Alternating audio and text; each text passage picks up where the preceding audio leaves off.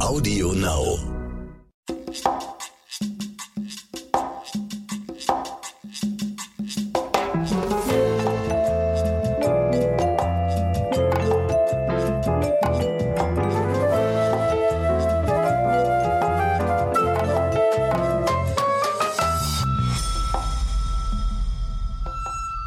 Herzlich willkommen zu Crime in the City. Hallo ihr Lieben. Bei uns ist heute ein wenig Dönerladen angesagt. Aber ich esse gar keinen Döner. Ich habe einen Halloumi-Pita gegessen. Eine Halloumi-Pita. Aber hier riecht's richtig schön nach Zwiebeln und ähm, nach äh, frittiertem. Ist genau mein Geschmack. Ja, entschuldige bitte, aber es war lecker und ich habe es noch nicht geschafft, vorher Mittag zu essen. Alles gut. Aber äh, ja, dann kommen wir doch jetzt mal zu unserem heutigen Thema. Wir kommen zu unserem heutigen Thema. Und zwar haben wir heute eine Update-Folge. Genau. Wir wollen euch wieder ein bisschen updaten. Und zwar hat der Prozess um die Pflegerin aus Potsdam neulich begonnen. Und es gibt einige spannende Details, ähm, die bereits beim Prozessauftakt besprochen wurden.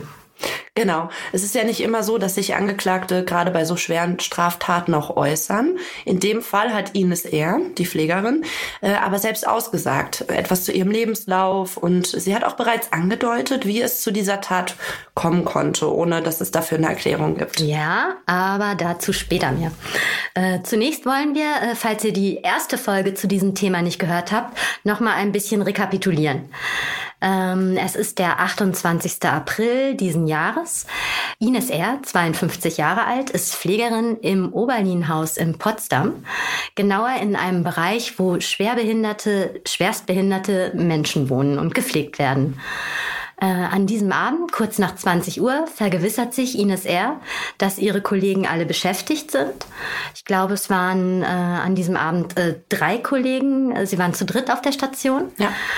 Und äh, dann äh, greift Ines R. ganz unvermittelt äh, mehrere schwerstbehinderte Menschen in ihren Betten an. Sie soll zunächst versucht haben, zwei von ihnen zu erwürgen. Und als sie bemerkt hat, wie schwierig das ist, also beziehungsweise wie viel Kraft man dafür benötigt, soll sie ein Messer aus ihrer Tasche geholt und damit insgesamt vier Bewohner getötet und eine Bewohnerin sehr schwer verletzt haben. Alles Menschen, die ihr anvertraut waren, die sie gepflegt hat, die ihr bekannt waren, um die sie sich gekümmert hat. Eine Tat, die erstmal komplett sprachlos macht. Wie ich in der letzten Folge bereits erzählt habe, war ich ja dann am nächsten Tag äh, auch direkt am Tatort und ähm, auch da vor Ort in Potsdam um dieses Klinikgelände, auf dem Klinikgelände, alle standen unter Schock. Ich finde ja auch, das Grausame an der Tat ist, dass, äh, und das wurde auch viel auf den Gerichtsfluren diskutiert, dass die Opfer ja wirklich gar keine Chance hatten. Bei Gericht haben beispielsweise die Polizisten ausgesagt, die auch am Tatort ermittelt haben. Die Details erspare ich euch jetzt mal, aber die haben im Endeffekt auch erzählt, dass es fast keine Abwehrspuren gab. Die Leute, die sie getötet hat, waren ja schwerstbehindert und die waren nicht mal in der Lage, sich zu wehren. Und ähm, wie du gerade schon gesagt hast, sie waren Ines eher anvertraut. Und was ich sehr, auch sehr seltsam fand, Ines eher war eigentlich sehr beliebt auf der Station. Also ähm, sowohl bei den Familien der Menschen, die sie gepflegt hat, als auch bei den Patienten, sagt man das so? Ja, ja, Patienten. Patienten, Bewohnern. Bewohnern, genau, wir sagen Bewohner. Aber es sind Ähm, kranke Bewohner, also Patienten. Ja. Also oder pflegebedürftige Bewohner. Pflegebedürftige äh, Bewohner, genau. Äh, auch bei denen selbst. Äh, sie wurde von denen auch teilweise die Mutti genannt. Echt? Ja, Wahnsinn. Umso mehr will man ja wissen, was bringt einen Menschen dazu, so eine Tat zu begehen. Also eine Antwort auf die Frage kann ja eigentlich nur sie selbst geben. Und darum geht's ja jetzt auch in diesem Prozess. Da war bestimmt viel los, oder? Das wollen doch alle wissen. Ja, absolut. Also ähm, das auf jeden Fall. Es war sehr viel Presse da. Es gab eine extra Sicherheitsschleuse und man musste sich auch im Vorfeld mit vielen Daten anmelden, genau Namen etc. In Corona-Zeiten, wo man auch dann diese ganzen Formulare und so ausfüllen muss, äh, war das natürlich eine ganz schöne Prozedur. Dadurch ging es auch erst viel, viel später los. Ähm, was ich aber gar nicht so schlimm fand, denn gerade wenn man vor dem Gerichtssaal steht, kommt man natürlich auch mal mit Leuten ins Gespräch, kann sich ein bisschen umschauen, wer ist so alles da, ähm, kann so ein bisschen auch die Atmosphäre mitbekommen. Ne? Ähm, und da bin ich auch mit einigen Angehörigen äh, eines der Opfer ins Gespräch gekommen und habe mich äh, mit denen austauschen können, wie es denen geht, wie es ihrer Angehörigen geht.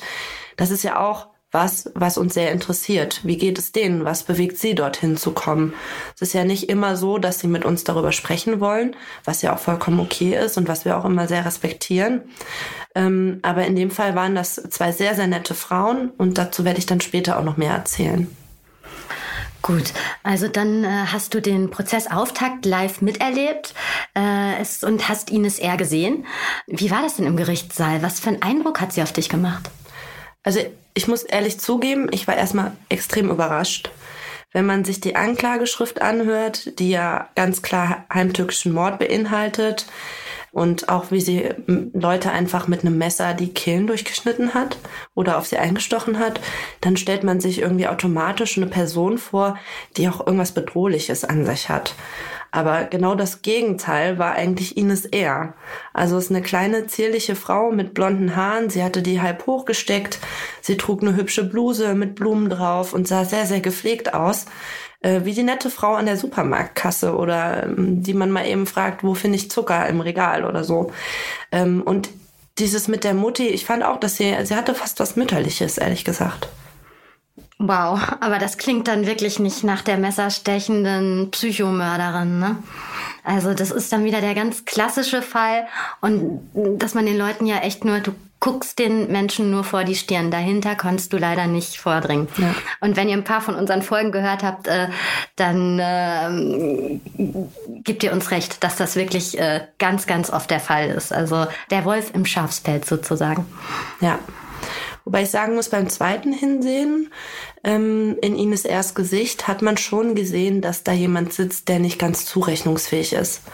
Sie wirkte zu Beginn sehr teilnahmslos, hat überhaupt gar keine Gefühlsregung gezeigt und war irgendwie vollkommen abwesend. Also er hat sich auch im, im, im Zuschauerraum umgeblickt und so. Aber man hatte das Gefühl, man guckt in absolut leere Augen irgendwie. Ähm, das lässt sich aber auch leicht erklären habe da später mit ihrem Anwalt drüber gesprochen und äh, der hat selbst zu mir gesagt, ähm, sie war vollkommen auf Psychopharmaka, damit sie den Prozess überhaupt durchstehen kann. Und da hat er ein interessantes Zitat gebracht und äh, ich zitiere das jetzt mal. Man hatte bei den Ausführungen selbst das Gefühl, dass sie dabei einschläft. Also äh, sie war dermaßen drauf. Ähm, das war, ich glaube, dass sie da selber gar nicht so viel von mitbekommen hat, was da gerade passiert. Auch irgendwie traurig, ne? Mhm. Du sagst gerade das Stichwort Psyche oder psychische Gesundheit. Ähm, da hat Ines R. ja auch einen sehr langen Leidensweg hinter sich. Kannst du uns dazu mal ein bisschen mehr erzählen? Ich finde das spannend, wie sowas auch eine Frau prägt. Ja, und das war wirklich erschreckend zu hören. Also es hat mich wirklich schockiert. Ich habe sehr, sehr bei sehr, sehr vielen Prozessen schlimme Geschichten gehört. Viele der Täter oder Angeklagten, die wir, die uns so begegnen, haben ja ganz, ganz schlimme Lebensgeschichten. Ähm, aber wenn das alles so stimmt, ist Ines Ehrs Leben wirklich geprägt von Tragödien und vielen, vielen Sachen, die sich für einen normalen Menschen eigentlich kaum aushaltbar anhören. Ja, das ist ja häufig so. Da können wir euch dann auch wirklich äh, die Folge, unsere Podcast-Folge mit dem Kommissar nochmal ans Herz legen. Äh, da besprechen wir dieses Thema auch, was einem Menschen zum Täter werden lässt. Und häufig sind das ja wirklich äh, Lebenswege oder häufig sind die Lebenswege von solchen Menschen ja gezeichnet von extremen Traumata. Also äh, der Kommissar bestätigt das in jedem Fall auch. Ja, da kann man ein bisschen was zu Hintergrund von angeklagten Tätern hören, ja. Nichtsdestotrotz, und das sagen wir ja auch immer wieder, und das ist uns auch nochmal wichtig zu betonen, das ist keine Entschuldigung, um einem anderen Menschen etwas anzutun. Nein, ganz, ganz wichtig. Das wollen wir auch absolut betonen. Also sowas äh, kann niemals eine Entschuldigung sein, so ein traumatisiertes Leben, sondern das kann ein, eine Art Erklärungsversuch sein, die dann auch jeder Angehörige, jeder Nebenkläger, jeder Beteiligte äh, oder Leidtragende auch dieser Situation für sich nutzen kann oder äh, selbst zulassen kann, wie sehr er das anerkennt, mhm. eine Erklärung. Aber eine Entschuldigung ist es in keinem Fall. Nee. Naja, ich beginne mal mit Ines erste Kindheit. Ach so, vielleicht ganz kurz. Alles, was sie über sich und ihre Kindheit und über ihr Leben erzählt, kommt auch von ihr selbst. Also äh, sie hat selber ausgesagt. Sie spricht relativ monoton, liest ein wenig ab, aber es sind dennoch ihre Worte. Ines R. wird als ungewolltes Kind geboren. Ihre Mutter will sie eigentlich nicht und lässt sie das quasi von Beginn an spüren. Der einzige Mensch, zu dem sie eine engere Bindung aufbaut, sagt sie selbst, ist ihr Vater. Der verlässt die Familie aber irgendwann. Und ähm, dann hat sie extrem interessante Sätze gesagt. Sie sei schon immer anders und komisch gewesen. Als Beispiel hat sie genommen, ähm, ich konnte als Kind bereits das Rauschen der Bäume kaum ertragen. Insgesamt hat sie erzählt, ihre Umwelt, alles habe sie gestresst und sie hat dadurch schon sehr, sehr früh viele Ängste entwickelt. Okay, äh, das klingt jetzt ein bisschen wie, ich meine, ich bin keine Medizinerin, aber so eine Art Hypersensibilität oder vielleicht auch eine Art abgeschwächter Autismus könnte auch eine Form von mhm. Autismus sein mit diesem Rausch, mit dieser Geräuschempfindlichkeit. Ne?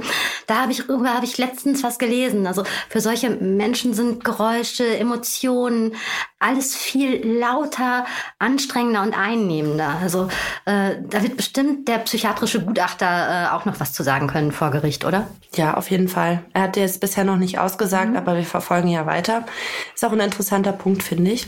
Ihre Schulzeit soll auf jeden Fall die absolute Hölle gewesen sein. Als Kind, das vor so vielen Dingen Angst hatte und sich selbst als nicht normal empfindet, hatte sie laut eigenen Angaben auch nie Freunde, wurde ständig von ihren Mitschülern verprügelt und hatte ein eine ganz furchtbare Schulzeit. Ab ihrem zwölften Lebensjahr hat sie sich dann immer wieder ähm, psychosomatisch erbrochen ähm, und wollte nicht mehr zur Schule gehen. Und sie hat selbst gesagt, mit elf Jahren hatte sie das erste Mal den Gedanken, dass sie gerne sterben möchte. Muss man sich mal vorstellen als Kind. Also schon krass. Ja, das klingt wirklich grausam und traurig. Also da möchte man eigentlich kein Kind mit elf Jahren in so einem äh, Zustand äh, wissen. Ne? Äh, gab es denn Hilfe von irgendjemand? Also hat sie irgendwie, hat irgendjemand aus der Familie oder so sie auffangen können? Ja, ich habe ja eben schon erzählt, ja. ihre Mutter wollte sie ja eigentlich gar nicht und hat sie laut ihrer eigenen Aussage nie geliebt. Und ähm, das hat sie auch immer wieder bekräftigt in dem Gedanken, dass mit ihr was nicht stimmt.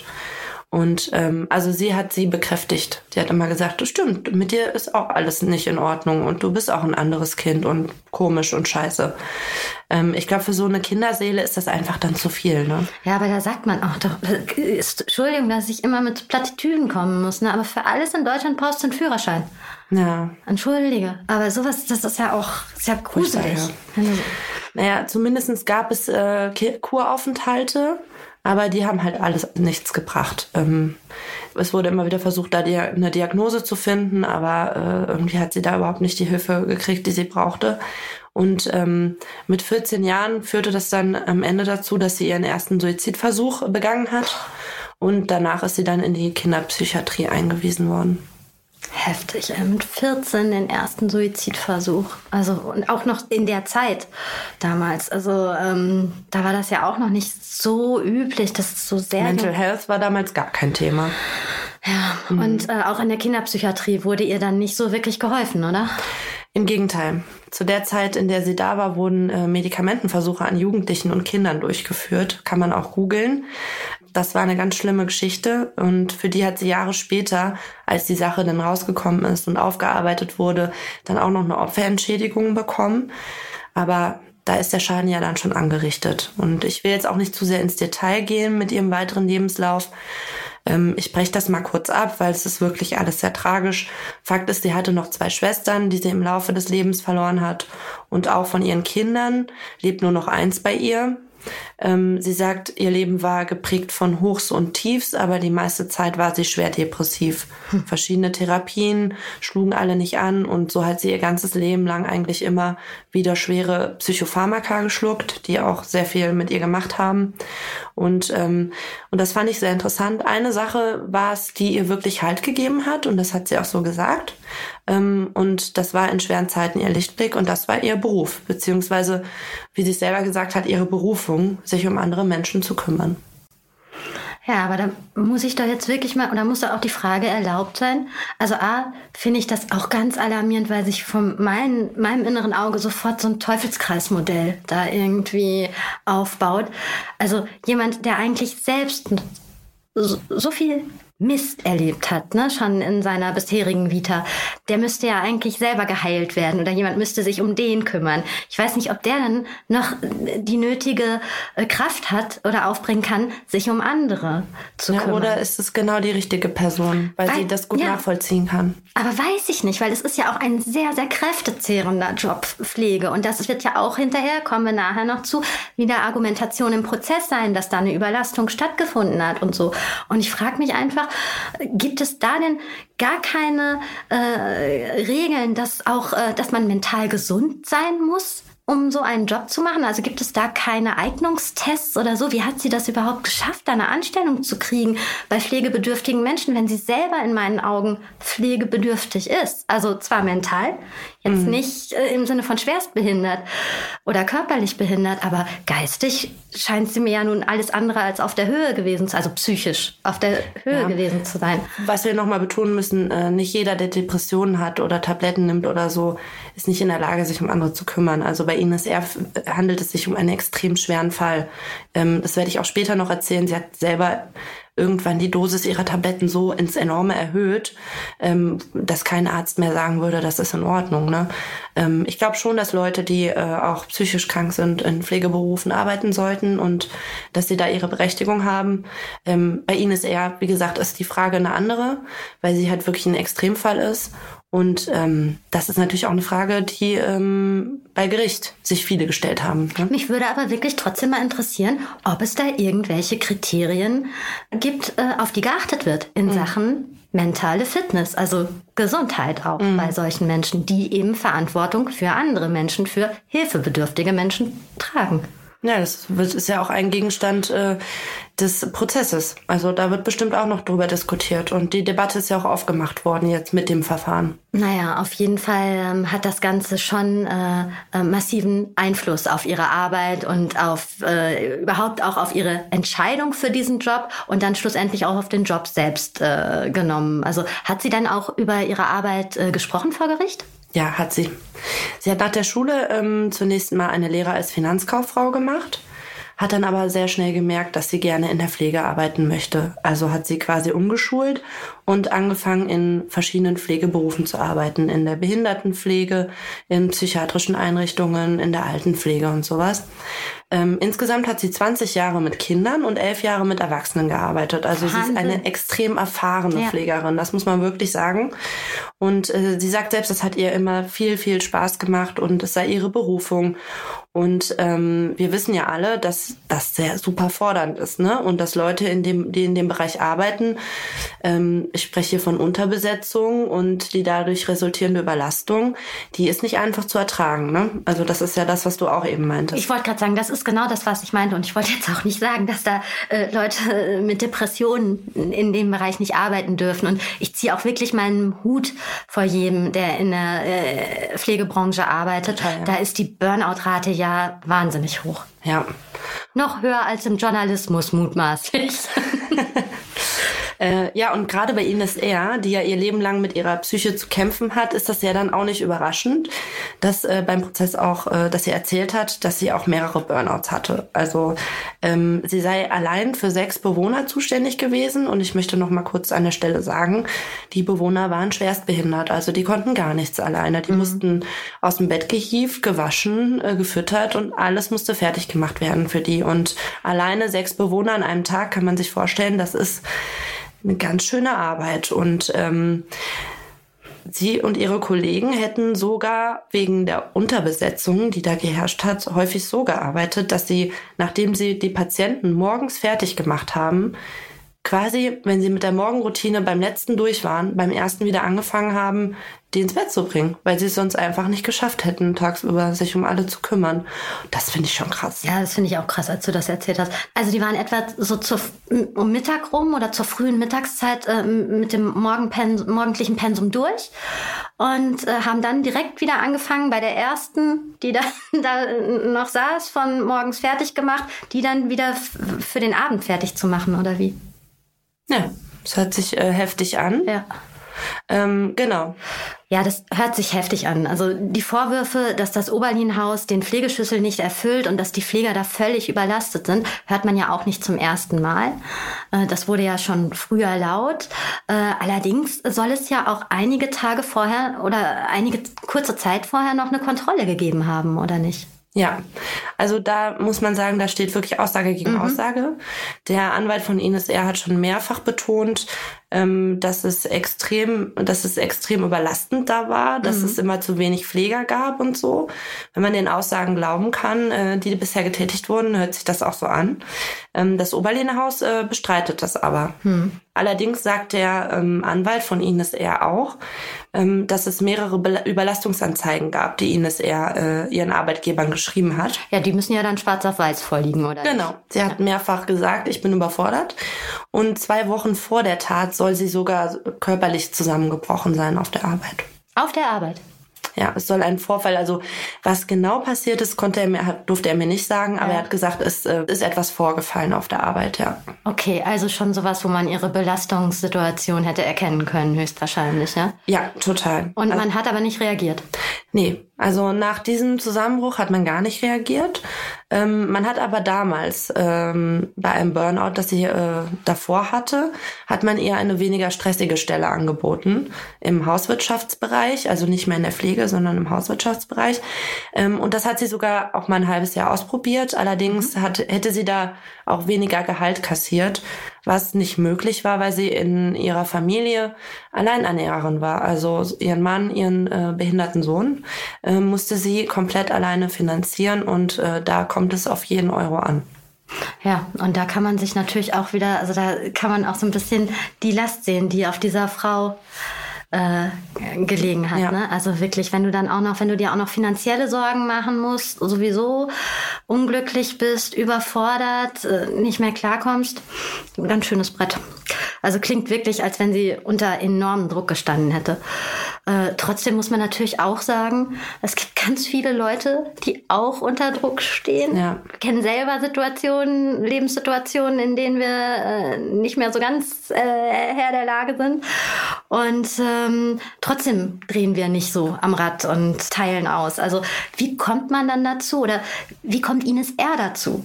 In diesem konkreten Fall wirklich so viele Menschen, die ihr auch noch anvertraut waren, zu töten? Ja, das ist die Frage, die noch geklärt werden muss. Also das Gericht sagt selbst, dass sie die Taten in einem psychischen Ausnahmezustand begangen hat. Im Juristendeutsch auch vermindert schuldfähig oder komplett schuldunfähig. Ähm, sie selbst hat auch ausgesagt, dass sie in den Wochen vor der Tat angefangen hat, sich selbst zu medikamentieren. Also ich weiß nicht, gibt es dieses Wort medikamentieren? I don't know. Sie hat auf jeden Fall sehr viele Medikamente geschluckt, Psychopharmaka. Viel, viel mehr als ähm, man schlucken sollte, darf und äh, gesund für einen ist. Und äh, ja, was die mit der gemacht haben, äh, ist wahrscheinlich ob sie überhaupt noch Herr ihrer Sinne war, weiß man auch nicht, ne? Ja, gut. Ähm, aber das hilft den Angehörigen natürlich auch herzlich wenig, ne? Nö, überhaupt nicht. Ähm, ich habe ja mit den beiden Frauen gesprochen, die ich anfangs erwähnt habe. Was für Angehörige waren das genau? Ich möchte nicht zu viel über diese Frauen sagen, weil wir noch in Kontakt stehen und ähm, weil sie erstmal nicht ähm, mit der Öffentlichkeit sprechen wollen. Ich kann nur sagen, sie haben mir erzählt, dass der Tag vor Gericht jetzt für sie auch sehr, sehr schwer war und äh, dass sie das Ganze erstmal verarbeiten müssen. Also ähm, ihre Angehörige hat überlebt und ich glaube, das ist alles einfach sehr, sehr traumatisierend. Sowohl für die Angehörigen, die Ines Erder so zu sehen und sie meinten auch, sie haben gar keine, sie sind gar nicht in der Lage, sich ein Bild von dieser Frau zu machen, weil die so wenig äh, Empathie irgendwie gezeigt hat und so stumpf da saß und ähm, ja, die haben gerade noch mit ganz anderen Problemen zu kämpfen, aber dazu. Aber das finde ich ja interessant. Das sind also die Angehörigen von der einzigen Überlebenden. Ja. Von der Attacke mhm. quasi. Mhm. Und äh, darf ich auch nochmal nachfragen, mhm. kannten die Ines eher so aus dem Pflegealltag auch? Haben sie nee, sie kannten Ines eher nicht. Sie waren da, um sich mal ein Bild zu machen, was ihr, äh, wer das da, okay. äh, wer die Tat begangen hat, genau. Mhm. Naja, gut, also zu den Taten selbst hat Ines R. sich ja noch nicht geäußert, mhm. beziehungsweise, also wir hoffen alle, dass das noch kommt, aber darum ging es ja erstmal nicht. Äh, und der Prozess ist, glaube ich, auch sogar jetzt, der pausiert erstmal oder wurde verschoben oder was ist da los? Genau. Ähm, der Prozess pausiert jetzt gerade, weil es gibt einen Covid-Verdacht oder jemand hat Covid. Ah, okay. Habe ich zumindest so gelesen. Ähm, ja, und dann geht's demnächst weiter. Also es wurden elf Verhandlungstage angesetzt und ich habe auch schon mit der Gerichtssprecherin gesprochen. Das ist ganz schön sportlich für so einen Fall, wo so viele äh, Opfer und so viele Details auch sind. Aber ähm, man kann davon ausgehen, das zieht sich noch bis ins nächste Jahr rein. Wir bleiben auf jeden Fall dran und werden euch weiter updaten. Das war heute mal eine ganz knackige Update-Folge, aber das muss es ja auch geben. Ihr wollt ja auch immer in den aktuellen Fällen mit uns dranbleiben. Freuen uns so, dass ihr so interessiert seid bei den ganzen äh, Themen, die wir euch so servieren und auch so viele Nachfragen stellt, dass wir das irgendwie auch so ein bisschen als unsere Pflicht sehen, euch dann da auf dem Laufenden zu halten. Ja, total. Und ihr könnt gerne bei crimeinthecity.berlin ähm, draufklicken bei Instagram. Da ist unsere ähm, DM-Box auch immer offen, wenn ihr Fragen, Anregungen oder Kritik oder eure Meinung sagen wollt. Und was wir auch noch mal sagen wollen, wir lesen jede Nachricht und wir freuen uns immer sehr, wenn ihr uns schreibt. Genau, auch wenn ihr über unsere Atma oder über unsere Aussprache oder über unsere Mikroschimpfen Minutiös. Wollt. Haut rein. Wir ja. ertragen das. Wir ertragen alles. alles klar. Ihr Lieben, wir wünschen euch ein wunderschönes Wochenende und ähm, hoffen, dass ihr etwas Tolles vorhabt. Ja, macht's gut. Dann trinken. Glühwein.